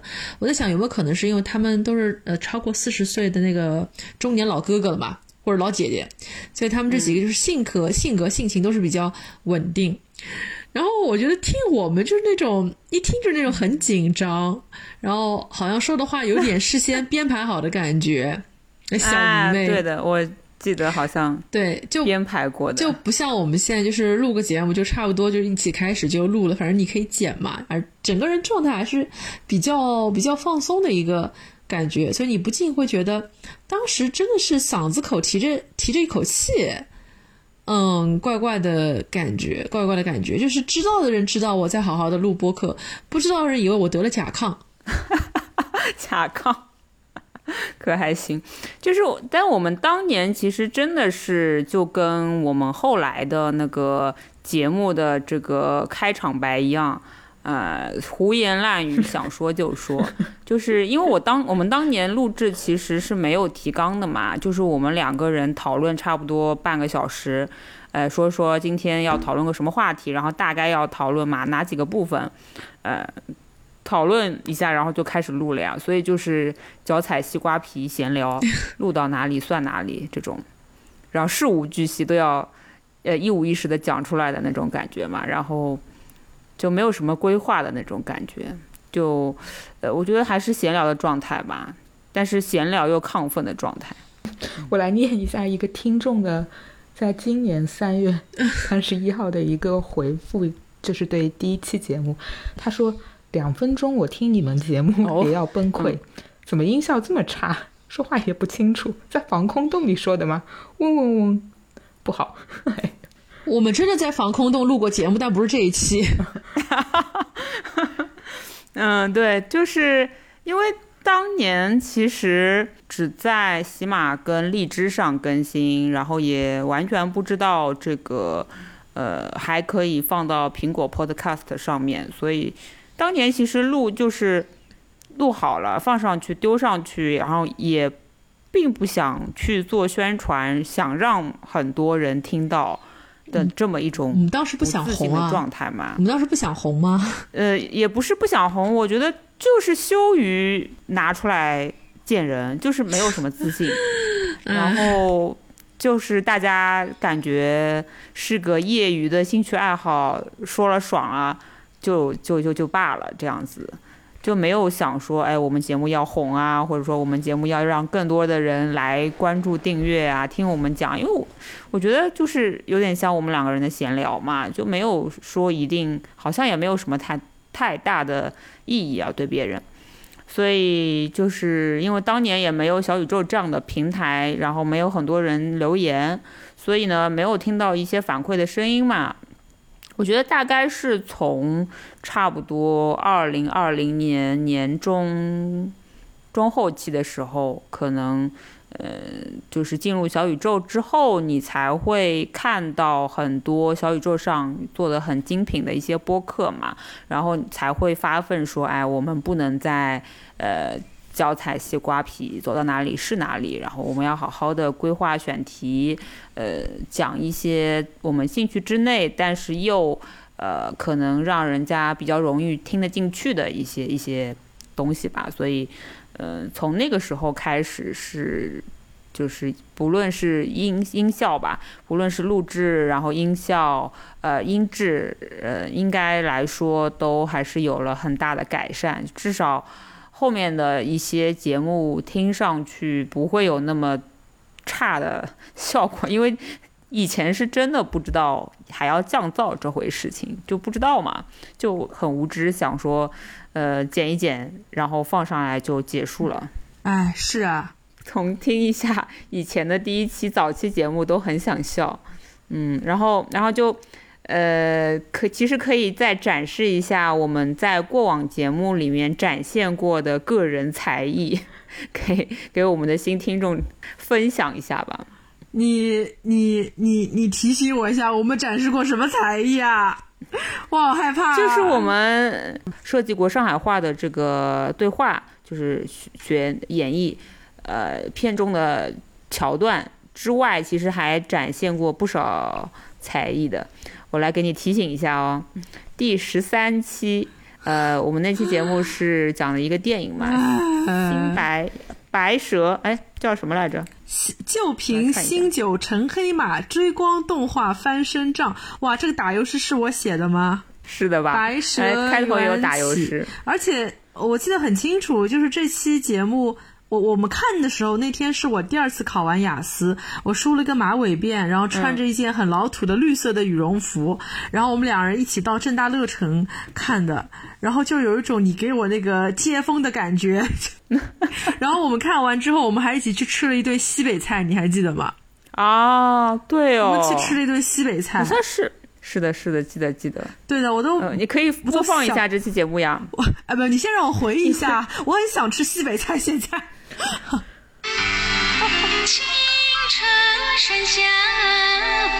这是我唱的吗？这不是我唱的，那我们表演的是什么节目啊？这不是的，听下去啊。哦。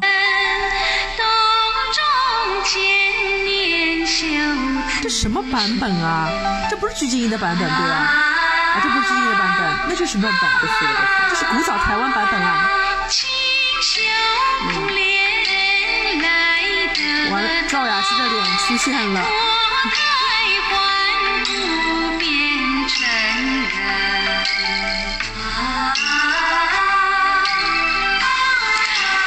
城山下白素贞，洞中千年修此身，黄浦江畔车厘子，勤修苦练来得道。苏州河边烂木头，脱胎换骨变成人。那刚才大家听到的这首就是经典电视剧《新白娘子传奇》的主题曲《青城山下白素贞》。我们在干嘛？哎，烂木头学姐，我们为什么要听这首这么怀旧的歌曲？哎，我我我不敢相信，有没有 shock 到？我不敢。哎，我我跟你讲，我我你叫我播这些时候，我一点都没有想到这期节目里面我们表演了什么绝技，我真的一点点都不记得我们写过这首打油诗，我还以为是我自己唱的《青城山下白素贞》吗，但我想也不是我唱的，我我真的忘了这件事情了。哦，我其实也忘记了，然后今天。在这个又回顾的时候，发现了这一段，觉得挺好笑的，就感觉可以放出来给大家笑一笑。你知道，就是这种打油诗，我们还一本正经，就是念的抑扬顿挫，然后对啊，然后然后就是感觉你像那种电台 DJ。之前就是啊，我们刚刚放的是什么什么什么什么歌，然后什么什么什么，就很像那种电台 DJ 的感觉。对，是有是有那种感觉，就是那个番薯不是也说我有那种古早的电台味嘛？嗯，一秋老师是第一次听吗？我应该是勾起了我你被吓到了久远的回忆吧？我应该记忆深处听过一次，挺挺好的。这是三年半前，这是三年半前才第十三期节目。我真的真的是蛮吓人。我我本来以为你要说的是第六十三期节目啊，第六十三期也可以放一下。第六十三期是我为歌狂，我不知道我们为什么要重看我为歌狂。当时是发生了什么事情啊？当时是那个就是我为歌狂二嘛，在 B 站它呃就是上线，然后呃播嘛。对，当时因为是也是一个怀旧节目嘛，顺便就是因为新的可能这个剧槽点太多，所以我们想来怀旧一下小时候看过的这个经典的《我为歌狂》呃动画，然后讲述一些我们当年看小时候看这个动画片时候的一些情况嘛，也是一个个人向的怀旧。节目了，但因为上海和周江浙的可能小朋友们都小时候看过，所以也是引起了一些同龄人的这个共鸣吧。好嘞，那么我们来可以放一下这个开头给大家听一下。淅沥的雨丝像那流仙境，它叮叮咚咚是那么动听。胡言乱语，想说就说，啊，就这么一段，我我就唱了这么一段嘛，你是不是把我给剪掉了啊？我肯定唱的比这个要长。说对了，你说对了，就是嗯，你唱大概唱了一分多钟，然后呢，因为我觉得。怎么说呢？一分多钟太长了，所以我就剪到了十秒钟里面，嗯，剪了你的一段唱唱唱段了，就是曾经我们在这个一车烂话里面展现过的才艺之一，唱歌，嗯，我觉得挺好的。这一段因为后来那个，嗯，大上海歌舞厅的新春特别节目，我还把这一段拿出来重新。加工了一下，给他们作为他们的新春这个呃叫什么庆贺节目的其中一个才艺展演。对啊，我们要不要来听一下呀？那那个挺好听，那个还有和声。你还找到吗？你你录了一个阿卡贝拉嘛？淅沥的雨丝，像那流仙境，它叮叮咚咚。是那么动听，满坡的树影，像梦的森林，引领我走进五彩的生命。满天的繁星，掩藏我点点点的秘密。夏日的蝉鸣，吟唱我对未来的希冀。Dream my dream, every day has a dream, has a dream。总觉得有梦好甜蜜。所以，我们除了唱歌之外，我们还有什么别的技艺展示吗？你还有印象吗？哦，模仿秀，模仿秀已经在这期的那个毕业节目，就是你的河粉毕业节目里面展现的淋漓尽致。大家还没有听过的话，赶紧去听一下。对的，据据大上海歌舞厅的主播之一老袁跟我说，我一个人在节目里面模仿了王子杰殿下，呃，李艺彤，还有。左静元，呃，等若干小偶像，他说我好像一期节目里模仿了五个人，然后据说那期节目下面都是我的演技粉，我觉得我离红只是一个时间问题啊。是的，是的，真的是，真的是太绝对的，绝对的，真是太可怕了，真是太可怕了。四周年复盘节目总归要稍微讲一点这个有意义一点的事情，就播客对你的意义吧，以这个话题来结尾吧。嗯，对，要要不先从一秋老师开始。嗯，好呀，呃，我大概整理了几点，就是我觉得播客它，呃，进入我生活以后，它变成了一个，就是我去了解信息，呃，去摄摄取信息的一个第二重要的来源。然后，第一是就是网网上的搜索引擎，第二就是播客，第三才是书籍。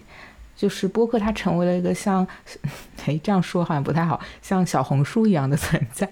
就是，就是我现在搜东西的话，呃，比如说我搜一个菜谱啊什么，我会直接在小红书上搜嘛，我不会在网页端去搜，因为我觉得小红书上可能出来的是就是我要的东西，而且非常的嗯可视化什么的都非常好。但是播客的话，就是你如果有一个知识点，你想了解，呃，无论是什么主题类的，或者是时事新闻类的，都可以直接在播客上找到。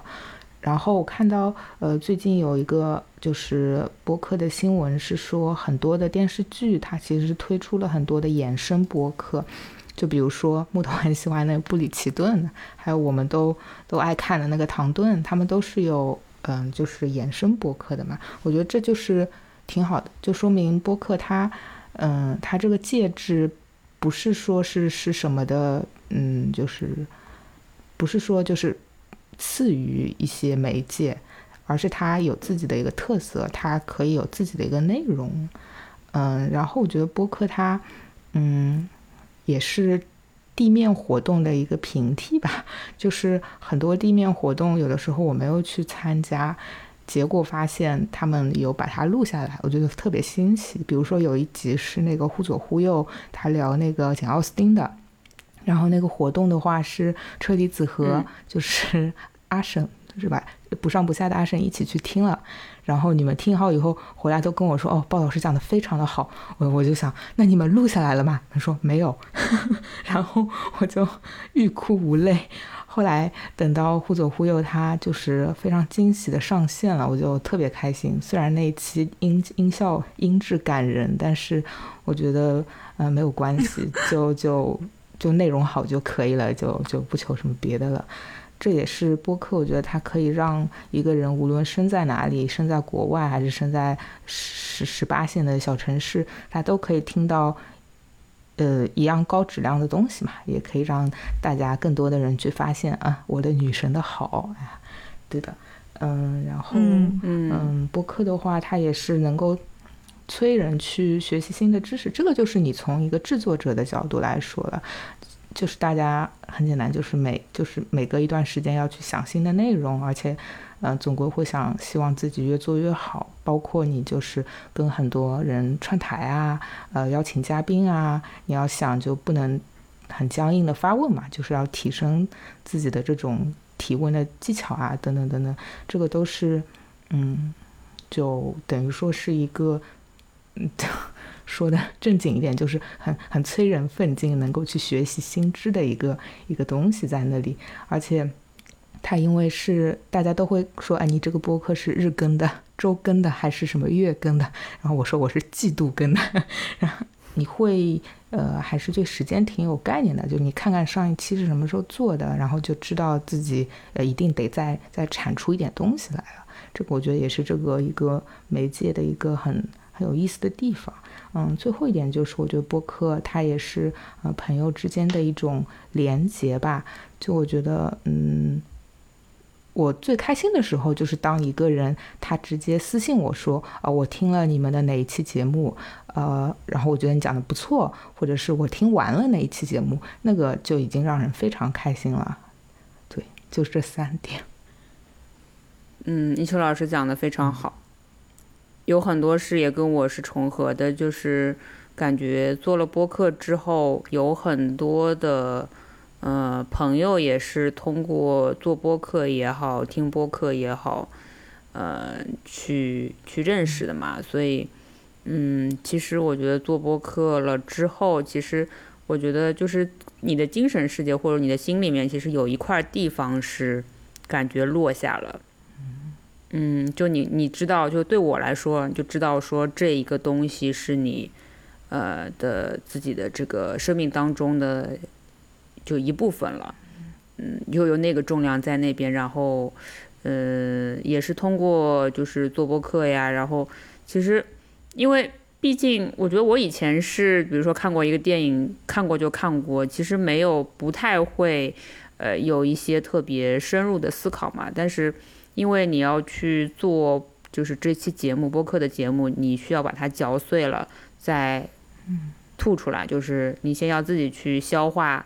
呃，去思考，然后你还要想办法用怎样的语言、组织语言和观点去告诉别人，去呃把它说出来，等于是能让人呃听众去听嘛。所以我觉得其实是一个二次消化的过程，就是呃会对我来说，我如果说做过这个这期节目，肯定会对这个。作品也好，或者对这件事也好，是会留下一个非常深刻的印象嘛。所以我觉得，就是做播客这件这桩事情，对我自己来说，确实是一个就是让人奋进，让人去，嗯，就是把一些可能以前没有思考那么深的深的话题去，呃，好好的去思考一下吧。然后。就是通过这个制作播客嘛，做播客也是，呃，我觉得是这几年也是从一开始可能我们只是跟我只是跟木头两个人，就是熟人之间的闲聊，对对吧？这样子的一种模式，其实也没有什么任何的目标跟野心，但就是加，特别是进入到小宇宙这个平台之后，你会发现这个平台里面有很多，嗯。非常优秀，制作精良，选题跟策划都非常精良的节目，嗯，方方面面吧，不不论从这个呃硬硬件条件、技术上面、音质上面，还是说他们的策划呀，嗯，讲述的角度啊，还是说从一些就是文本的 show notes 的展示啊，各个方面其实都非常非常的优秀嘛，所以就也催使我们去。呃，向着他们学习，然后把自己的节目做得越来越好吧。然后其实也是很感恩有那么几期节目得到了就是平台方的喜爱，然后上了首页。所以等于现在也是感觉从一个脚底板播客慢慢的晋升到怀步播客吧，有了一些就是固定的呃听众。但是我其实一直还是挺感恩的一件事情是。就是我们一车烂话的选题其实是非常私人跟兴趣导向为主的，就是我们的宗旨其实是，首先是我们三个人有没有兴趣去聊这个事情，因因为我一直觉得你要硬蹭一些热点其实是非常难的，然后你为了去蹭热点，可能呃，找一个你其实并没有想要去聊的欲望的话题，其实聊出来的东西就会效果很不好嘛。所以其实我们有的时候一些选题是非常私人化的和兴趣导向出发的嘛。嗯，可能对于就是大众来说，嗯，不一定有非常想听的欲望，但是我还是觉得其实就有点像。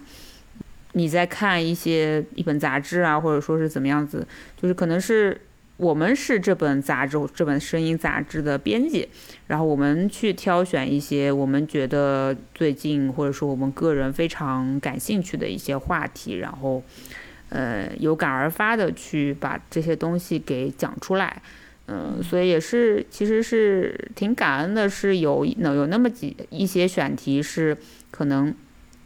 嗯，正好有有的时候能够掐蹭上一些热度啊热点，然后有的时候可能完全不能蹭上，但是其实对我们是自己来说是非常有意义，或者说值值得一说的，那就把它说出来。其实也是一个声音的作品吧，我觉得，就是其实其实其实我我是觉得，曾经大概是去年的有一段时间，呃，我我觉得。从制作人角度来说，其实是有点迷茫，是说到底怎样的节目是对对人有用的，是大家想要去听的，就从听感上来说，嗯，会觉得好听，或者说对其他人是有一些知识性在，呃，有一些呃干货内容在，然后是对让人能够让人记住，然后是对人家有用的。但是我其实有的时候会觉得。如果你完全是朝着这个目标去想的话，嗯嗯，你就会迷失，有的时候就会不知道你的听众在哪儿，也不知道听众的喜好。其实我觉得这个度其实是非常难把握，就是你又又要有知识性，又要对人有用，又要。非常真情实感，又没有那么枯燥的去能够让人听进去，这个度是非常非常难把握。然后其实可能有的时候我们觉得我们精心制作跟策划的节目，歌听的人又不是很多。然后我们其实好像也没有花那么多精力去，嗯，准备的节目反而就是受到大家的欢迎嘛。所以其实我也是一直在，呃，想说到底这个。这个这个尺度，这个这个在哪里啊？应该怎么样去，呃，做好每一次选题？应该怎么样聊，能够聊到大家心里去？呃，但是后来我就觉得说，其实就是，呃，根据我们自己的特色去去出发，然后去做真诚的节目，这样子其实就可以了。呃，后来我其实就不是特别考虑说每一期。做出来之后上线了之后会不会有人听？我就放弃掉这个这个这个考量了嘛。这个我觉得其实怎么讲呢？因为嗯，你要做一个相对来说小众一点的话题，那必然是听的人就会不那么多嘛。但是嗯。我觉得不断的去尝试一些不同的领域，其实是对我们来说是好的。比如说，我们从最初的两个人的闲聊的想的这个内容，然后，嗯，最近一段时间有去陆续的跟别别的台去串台，呃，其实从别人那边也会学到很多呃方式方法嘛，怎么样去，嗯，以一些比较好的方式去，呃，把节目做的。更加优秀嘛，然后也是可以去取经的，然后也同时会想要办法去呃找寻一些比较我们认为比较有价值的一些嘉宾，做一些深度的采访啊什么的，呃，对于我们热爱的一些一些兴兴趣点或者一些领域吧，这个其实嗯，因为你不可能永远是在闲聊嘛，永远闲聊那总是在你自己最舒适的舒适区里面嘛。所以，我还是希望说，在我们的舒适区，我们觉得压力不要太大的同时，也可以做一些不同的扩展吧。对，但是我还是觉得这个就是要适度嘛。你当然不可能，因为我们毕竟怎么说，还是播客界的菜鸟，呃，不可能像那些真正采访做的非常非常优秀的台，或者说他的本职工作就有一部分是媒体圈的人士，或者说是记者。呃那样子熟练。但是我觉得至少还是，呃，在过去一年当中还是有挺多就是进步跟呃突破的点吧。我觉得就是你前面已经把这个气氛烘托到了一个高度了。啊。有吗？就就有，现在有一种就是李谷一应该要上台唱《难忘今宵》的时刻。李谷一，李谷一说我没有要来啊，你们节目。呃，其实如果让我来总结一下这个节目带给我的，嗯，其实我跟你想的一样，一开始我也没有想过我们要成为一个呃做内容的专家，但是确实这四年来，我们一直不断的在内容方面深耕。然后我觉得我们都真的有把自己的很多的时间放在了这个节目上面。当然了，你放的时间肯定比我更多，因为整个后期制作也是主要靠你。然后，哎，我也知道我对这个节目有所亏欠。嗯，这个节目可以没有我，但是不能没有你。哎，这个节目可以没有我，但不能没有你。对，说这种话没有意思了，好吧？对，但是这个节目，好了好了，这个节目其实一直到现在为止哦，我从来都没有想过他要赚钱。当然，其实我们也有赚到过钱，我们就是曾经领领了一笔钱，然后我们三个人一起去吃了一顿寿司，然后那天就是还挺开心的。就是我们一方面，我记得那天我们是在复兴什么什么中心。我们一起去录了一个棚里面的一个节目，录完节目之后，我们就很开心的去吃饭了。就是你，当你投入去做一件自己热爱的事情的时候，你是不在乎自己有没有赚到钱的。然后我也很不喜欢，呃，我认识的很多就是社会上以吃播客这口饭或者以吃什么什么开口饭为生意的人。会一直说啊，你做这个东西，你的目标是什么？你能达到你的目标吗？你的 ROI 是什么？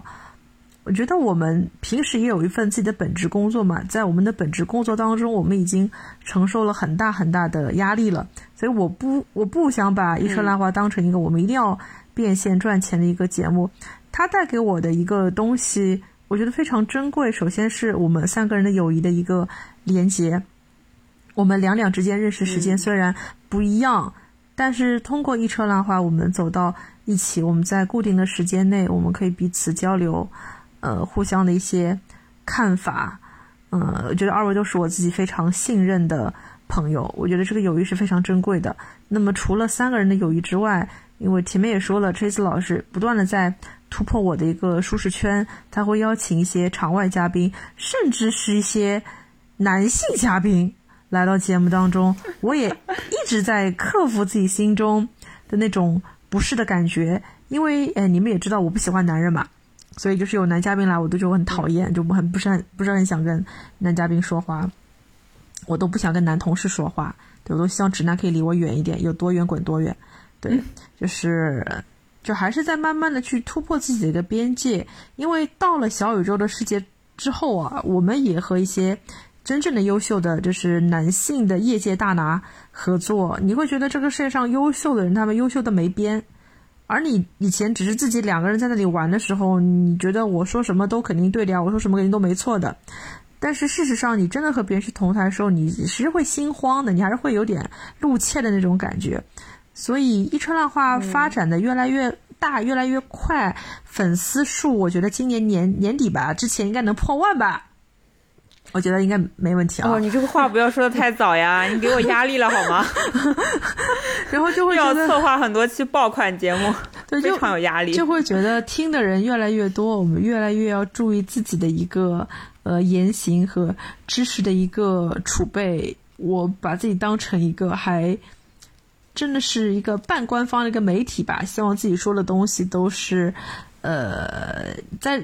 根本上是没有什么错的，不要犯一些理论上的一些错误，所以有有一些些压力啦，有一些些压力啦。但更多的时候，我觉得这份压力再大，依然没有超过这份喜悦，它带给我的这个治愈啊，所以还是很感谢这个节目。嗯，对，就是我是觉得做这件事情本身就还是非常非常开开心的。啊，那同如果做的同时能够收获到一些反馈跟就是听众的话，那就最好。如果说就是没有的话，那也其实也无所谓了。对，然后关于变不变现，嗯，其实我觉得只要嗯一直坚持认真的去策划、认真的制作的话，嗯，终究还是会有一些被人看到的可能性的吧。我是这么期盼着的。嗯，因为我我觉得我们其实如果就是一直是专注本地化的话，呃，本地兼文艺这种两个特性的话，其实还是有一些机会的吧。嗯嗯，所以我期待期待着就是有更多的金主爸爸能够找过来吧。我前面刚刚说了，我没有很在乎变现，你就开始讲金主爸爸，真的是我们真是灵魂不相同的两个灵魂。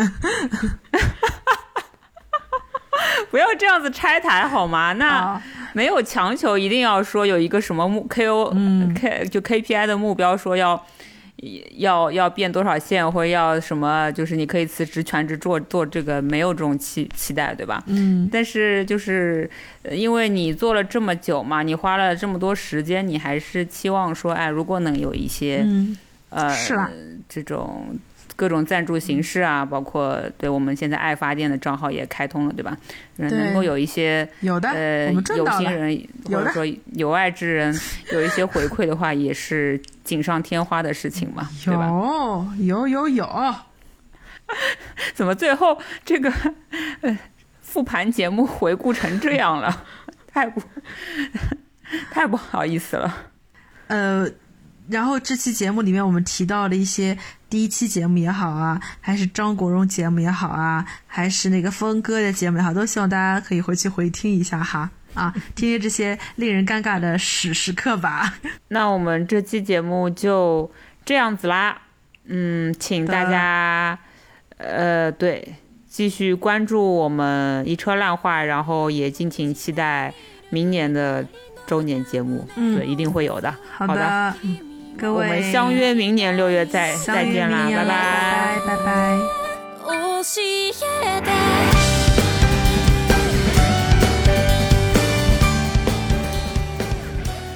本期节目就是这样啦。那如果您有任何想说的，欢迎在各大平台我们的节目下方给我们留言哦。也欢迎搜索微信客服号 Chat with Rotten Cherry。进我们的听友群，跟我们一起尬三五。